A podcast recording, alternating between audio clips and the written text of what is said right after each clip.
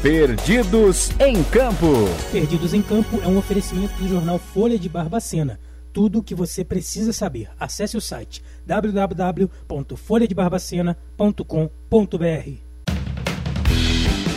Boa tarde, ouvinte da Rádio BCN, Web Notícias e agora Portal BCN. Meu nome é Lua Giacomini e estou na companhia de Lucas Guimarães. Boa tarde, Luan. Boa tarde para todos os ouvintes. Está começando mais um Perdidos em Campo aqui no portal BCN. Sempre ao meio-dia e meia, mas você pode ouvir ali quando quiser, onde estiver, é, pelo aplicativo. E nessa terça-feira a gente vem depois da, de mais uma rodada completa do Campeonato Brasileiro da Série A. E agora tem uma pausa, né? É, agora a gente vai para três datas FIFAs, né? De, de futebol de seleções.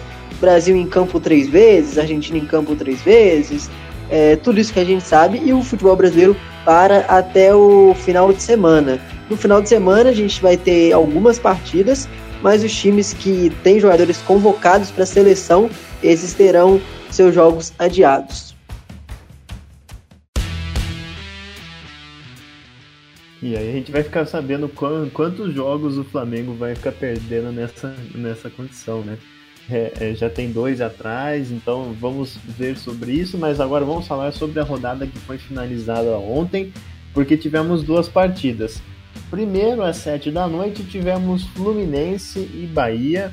A gente destacava aqui, Lucas, a fase ruim que o Fluminense vive, mas a fase ruim do Bahia também, é, que, que vem vivendo. Acabou que o Fluminense conseguiu vencer de volta ao Maracanã, Maracanã que passou por uma por uma reforma no, no gramado, né? Precisava, né? né? Tava, tava bem feia a situação, né, Lucas? Precisava, precisava. E aí o, o, Fluminense consegue vencer o Bahia, né? Não foi também um jogo fácil, né? O Fluminense teve posse de bola, mas é, foi um jogo bem complicado. Teve um gol do, do Luca lá no começo, depois o Bobadilha só no final do, do jogo foi fazer o gol. Ele que era o centroavante da partida. É, dessa vez, o Bobadilha vinha sendo pouco utilizado, né, Lucas? Mas agora teve uma chance ali e não deixou escapar, dando aquele estilo bem centroavante, assim, a bola sobrou ali, ficou naquela briga dentro da área, ele acabou chutando, desviou num zagueiro e a bola foi pro gol. E pro Bahia uma péssima é, estreia de novo treinador. É, o, o, gol do Bobadilha foi um gol clássico de, de pelada, é, não tem outra, outro, outro adjetivo, né? É, mas em campo o placar não reflete que foi o jogo, não. É, o Fluminense fez o primeiro tempo melhor, conseguiu é, pressionar, chegou a fazer um 2 a 0 no começo da segunda etapa, mas o gol do, do Fred foi anulado. No primeiro tempo o gol foi do Luca, né? Aquele ex-Corinthians, ex-Cruzeiro, Ponte Preta, Criciúma, rodou bastante. Ele que qualidade ele sempre teve, né? Faltou regularidade, é, faltou muita coisa, mas qualidade técnica ele sempre teve, né? Eu lembro no gol que ele fez pelo Corinthians de, de, de voleio num jogo extremamente importante que sagrou o Corinthians campeão de 2015 do Campeonato Brasileiro.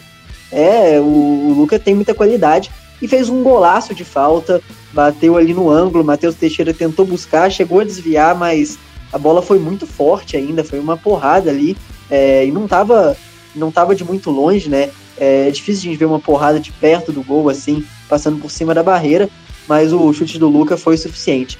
No segundo tempo, o Bahia, mesmo desorganizado, numa fase que a bola não entra, ele pressionou de tudo que era que foi forma, mandou duas bolas na trave, uma, uma delas com o Juninho Capixaba, que a, o goleiro Marcos Felipe defende, depois a bola ainda explode no travessão, e o Fluminense abdicou de jogar bola ali depois dos 15 do segundo tempo, só deu é, só deu a equipe do Bahia, mas aí entrou o Bobadilha e entrou o Casares e o gol acaba saindo de uma de um fortuito, na verdade, porque o Fluminense já tinha abdicado, o Fluminense tinha no, no, nos últimos minutos teve chance de alçar a bola na área do Bahia, bola perigosa, mas é, ninguém ia para a área, só, só ia tocar de um lado para o outro. O Manuel entrou no lugar de um meio atacante ali para segurar a onda, é, o zagueiro Manuel, né, ex-Corinthians, ex-Cruzeiro, ex-Atlético Paranaense. E aí no final o Fluminense teve uma falta ali pelo lado do campo, um pouco mais perigosa, já era o último minuto, e o Casares resolveu experimentar pro gol, bateu uma porrada que essa sim o Matheus Teixeira acaba é, queimando roupa, e aí num bate-rebate, um gol de pelada, o Bobadilha faz um gol que é muito importante pro Fluminense, porque se em campo o desempenho não melhorou, o Marcão conseguiu sua primeira vitória e a situação do Fluminense na tabela é, melhora um pouco. Ele que já era o porteiro da zona do rebaixamento e agora, é, a, além de caminhar um pouco, deixa o Bahia parado, né? O Bahia que hoje é um dos grandes concorrentes a ficar com uma das vagas ali na parte de baixo da tabela. É, só para ficar aqui para quem está nos ouvindo, o novo treinador do Bahia é o Diego Dabove, é um treinador da Argentina que não é muito conhecido aqui no Brasil. É, ele tem uma carreira curta como treinador, ele já foi treinador de goleiros no começo de sua carreira. É, tem apenas é, três trabalhos como equipe profissional lá na Argentina. O último equipe, a equipe dele foi o São Lourenço. Então, é, é um treinador que vai vir numa fase muito complicada. É muito difícil recuperar um time numa situação como essa, ainda mais um treinador que tem que é, se adaptar né, ao futebol brasileiro, né, Lucas? É, é bem complicado essa transição num momento tão ruim como esse. É, não, não é fácil, mas pelo menos agora ele vai ter é, uma semana para treinar. O Bahia não teve jogo adiado, né? Enfrenta o Fortaleza já no sábado que vem.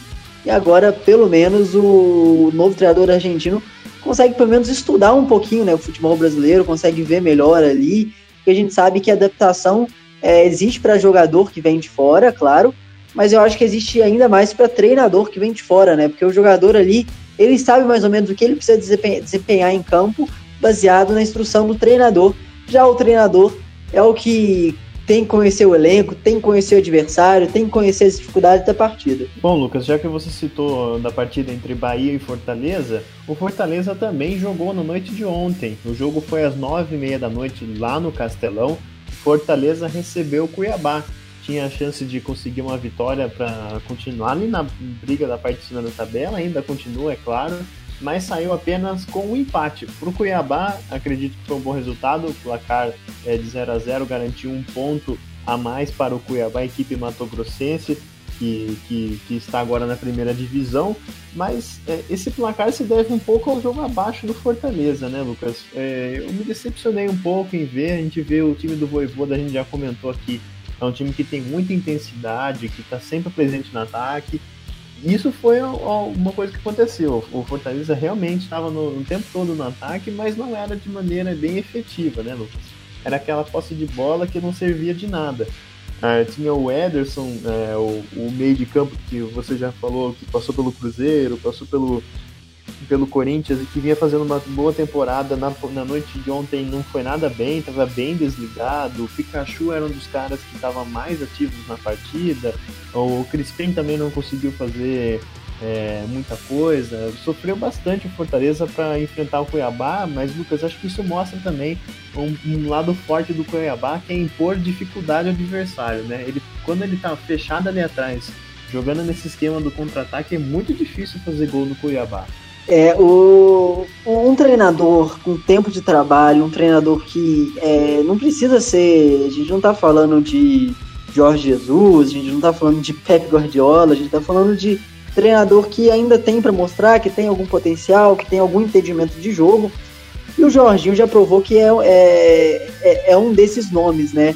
Não é brilhante, mas sabe montar ali um bom time, é, é, fez um bom trabalho no Atlético Goianiense na temporada passada, acabou saindo do Goianiense por um problema de, de mais de ordem, é, a gente pode dizer até moral ali, administrativa interna. Mas aí o Jorginho acaba é, entrando no Cuiabá. O começo de, de trabalho do Cuiabá foi bem abaixo do Jorginho, mas é que a sequência de jogos era pesada, o pouco tempo para conhecer o elenco, pouco tempo de treinamento.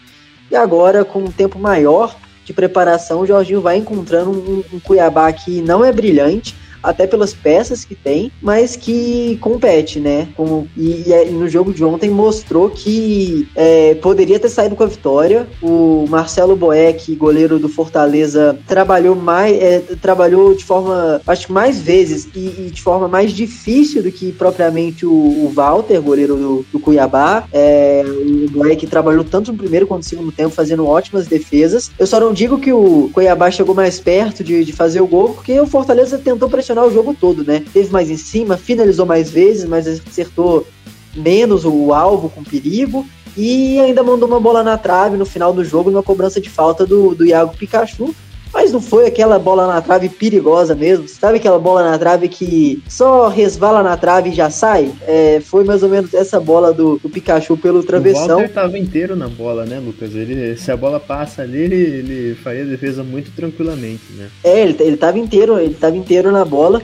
Mas é um Fortaleza que é, é difícil negar que, que, que decepcione, né? Vem do, do seu terceiro jogo sem vitória, uma sequência que dava para vencer, com dois jogos em casa, com é, pegando o Santos em uma fase, pegando o Cuiabá e também um jogo fora de casa contra o Juventude que dava para vencer, tava com o resultado na mão. Então decepciona, deixa é, dois pontos por rodada pelo caminho, né? Já são seis nessas três rodadas que o Cuiabá, que o, que o Fortaleza deixa pelo caminho, mas é, é complicado cobrar. O, o Fortaleza é, tem, tem um, um, elenco competitivo, mas é um elenco que ainda falta bastante, né? É, depende muito das individualidades. O Fortaleza tava lá em cima porque o Crispim tava jogando muito bem, o o Robson jogando muito bem, e o Ederson também, principalmente essas três peças, e o Pikachu no começo da, da, do Campeonato Brasileiro, mas caiu de rendimento, e os outros também caíram de rendimento, tanto que ontem estreou o Lucas Lima, que chegou é, em má fase do Palmeiras, né, as últimas temporadas dele foram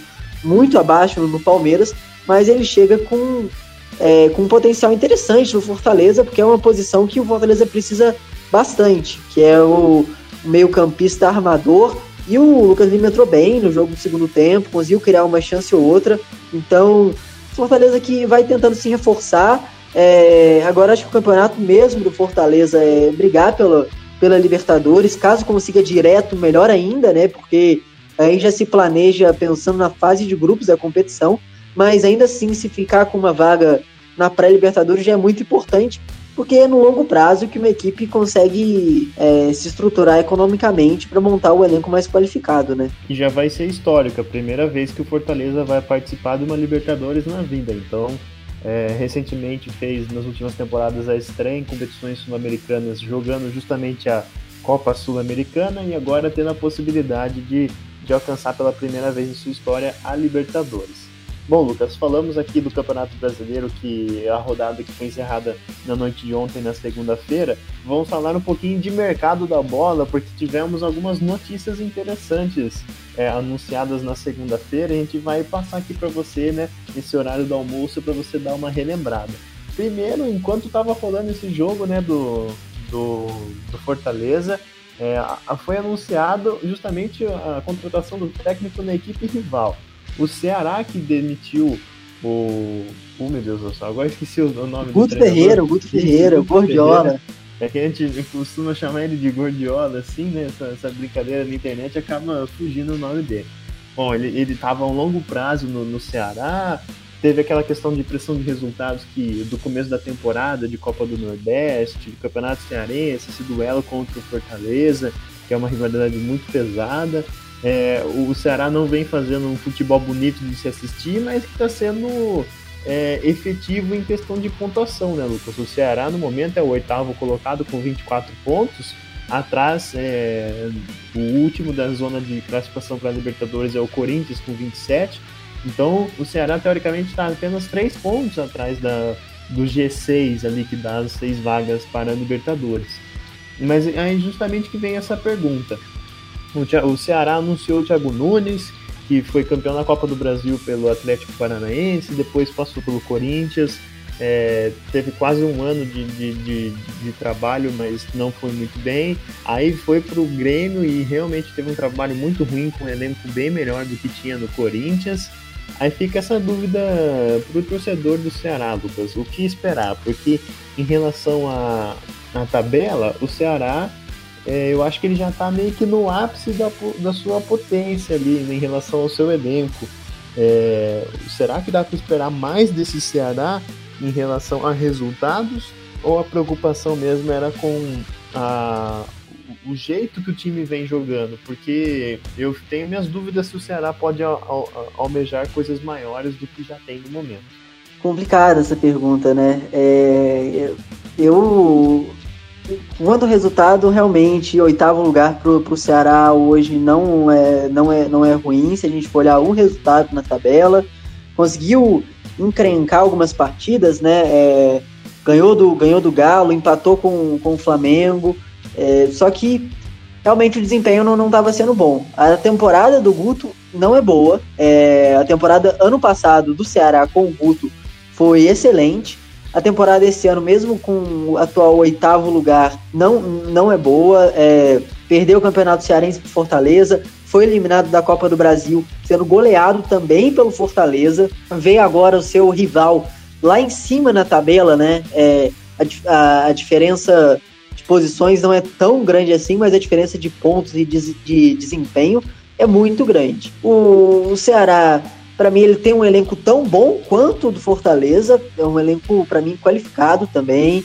Tem, tem boas peças, tanto que o Vina vinha sendo banco de reserva. Tem o Jorginho, tem o Lima, o Mendonça. É, no ataque também, o Rick se mostrando uma peça importante. Então é, é, é, um Ceará que tem boas peças e eu entendo todas as críticas sobre o desempenho do Guto Ferreira. Se eu mandaria embora, eu realmente não sei. É, acho que por enquanto eu não mandaria, esperaria mais alguns jogos, mas se não vi, viesse o desempenho o resultado esperado, eu, eu acho que, é, que, que, eu poderia mandar embora sim. Até porque, para mim, o Ceará acertou na reposição, né? O Thiago Nunes, apesar de, como você mesmo disse, vindo de trabalhos não muito bons em Corinthians e Grêmio, eu, eu acho que é uma aposta que é, pode, pode é, produzir melhor ou parecido com o que o Guto Ferreira produz hoje no, no Ceará, produzia no caso. Então, eu acho que é, se, se, se apegar no, no Atlético Paranaense do Thiago Nunes, para mim não, não tá errado, não. É um elenco que pode, pode é, corresponder à altura para esse novo treinador. Então, eu, eu acho que não tá completamente errado, não, mano. É, fica aí essa, essa, essa, essa questão, né? Essa, esse debate aí pro torcedor cearense sobre o futuro do time, o Thiago Nunes realmente é, um, é, um, é o treinador ideal para o Ceará nesse momento. Como você falou, o investimento que o Ceará fez de uma temporada para outra, para essa atual temporada, foi grande, trouxe alguns reforços. É, tem um elenco que, que talvez seja no mesmo nível que o do Fortaleza, que está num patamar acima e é um grande rival, então já tem essa comparação natural, né? De onde está o seu rival, o principal rival, ainda mais tendo um, um equilíbrio nesse, nesse elenco, considerando assim. Então fica essa dúvida se o Thiago Nunes vai conseguir fazer um bom trabalho, se ele vai ter uma boa sequência. E agora eu quero ver a paciência que a diretoria vai ter, né? Porque o Guto Ferreira vinha de um trabalho muito longo. E como será se o Thiago Nunes emplacar uma sequência de umas 5, 6 partidas com resultados negativos até engrenar, né? Então tem essa questão também, né, Lucas? Tem que ter paciência com ele, porque é uma mudança muito abrupta assim, em relação ao tempo que, que, que vinha treinado pelo Guto Ferreira. É, o, é, agora vai ter algum tempo maior de treinamento, né? Tem uns meios de semana agora, o Ceará está eliminado das competições. Então o Thiago Nunes pode conhecer melhor o elenco. Eu tô curioso, porque é um treinador que a gente criou bastante expectativa e eu acho que a gente não tava. Acho que a gente não tava doido, não. É, ele mostrou muita coisa, é, teve alguns problemas e alguns trabalhos, mas que a gente sabe que o problema no trabalho do Grêmio, agora o Filipão tá tendo também, o Renato teve no final, e o problema no Corinthians agora tá mudando os ares, né? Vai ser nosso próximo tema, mas que o problema do Corinthians da época do Thiago Nunes é, era o elenco, né? O elenco era muito limitado. É, era o elenco, só que agora o Corinthians tá anunciando um pacotão de reforços, né? É, já estão estão jogando é, Renato Augusto e Juliano, que são dois jogadores muito importantes no meio de campo, e agora o Corinthians é, na segunda-feira acabou anunciando o William, o retorno da prata da casa, filho do Terrão. O William que jogou muito tempo na Europa, é, desde que saiu do Corinthians. É, acho que o ápice da sua carreira foi jogando no Chelsea, já jogou na Copa do Mundo de 2014 e 2018, né, Lucas? Duas Copas do Mundo para ele.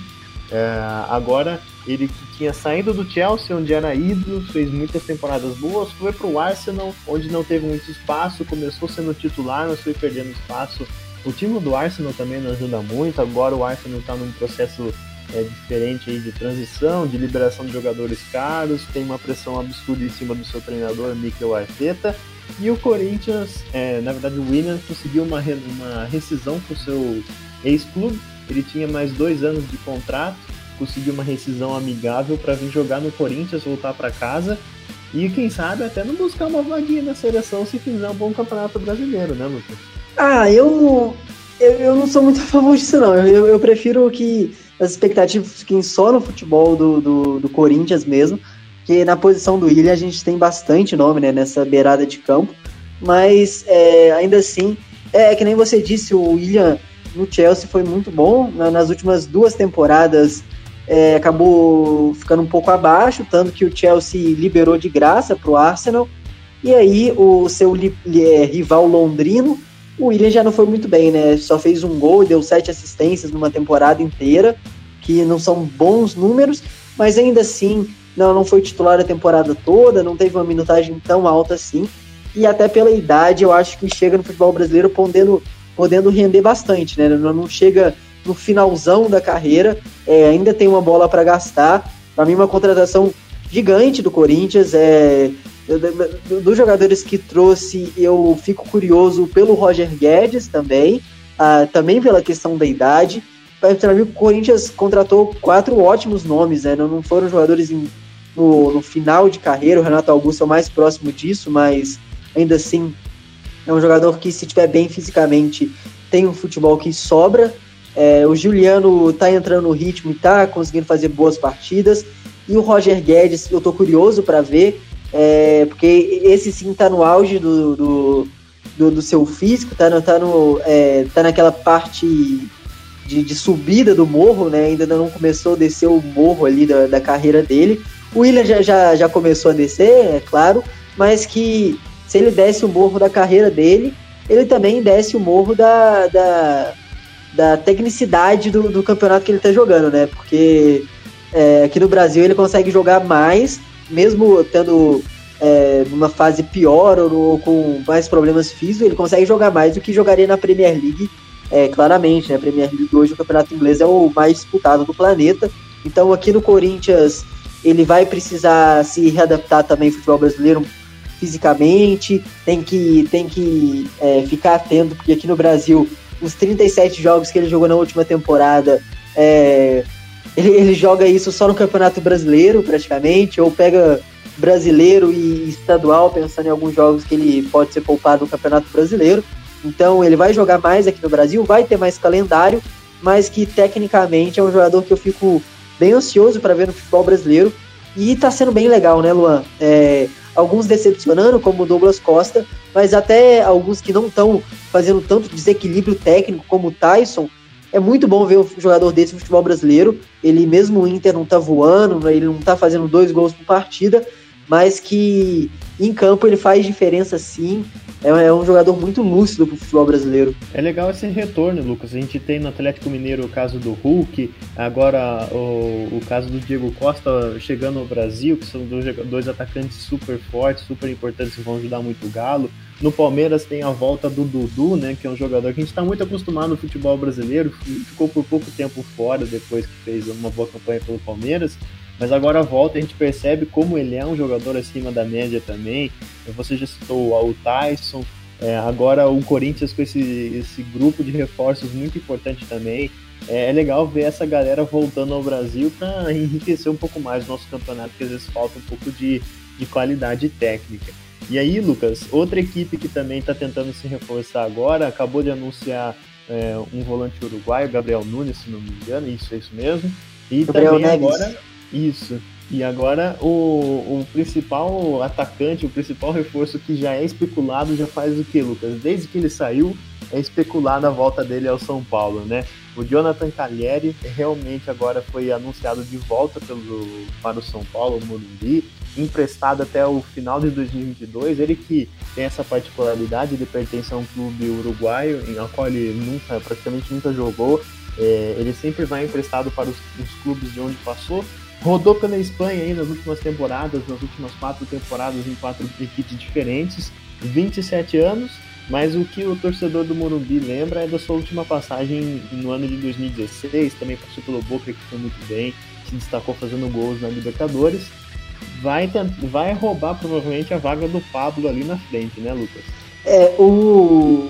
É, tem alguns jogadores, né? É, por exemplo, a gente pode dizer é, Caleri no São Paulo, Marcelo Moreno no Cruzeiro, Diego Tardelli no Atlético, é, o, por muito tempo foi o Robinho no Santos. São jogadores que, por, desde o momento que saem do clube, já são veiculados de volta, né? Foi, foi isso durante essa década inteira, no caso do São Paulo, meia década, né? Porque ele saiu em 2016.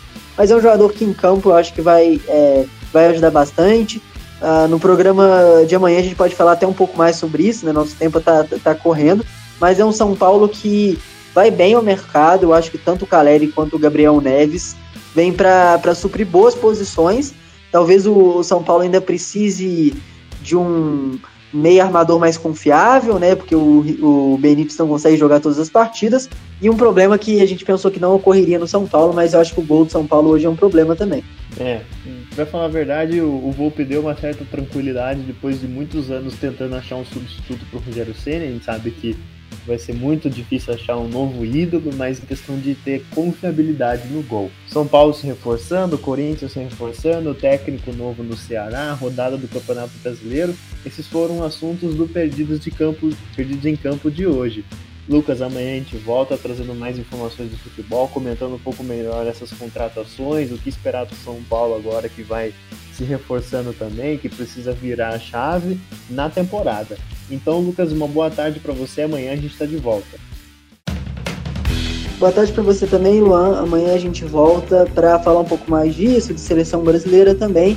Então, amanhã a gente está de volta aqui ao meio-dia e meia. Uma boa tarde para você que está nos ouvindo agora no hora do almoço ou também é, pelo formato do Spotify agora no, no formato de podcast no site, no portal BCN. Uma boa tarde para você que nos ouve até amanhã ao meio-dia e meia aqui no portal BCN mais uma edição do Perdidos em Campo.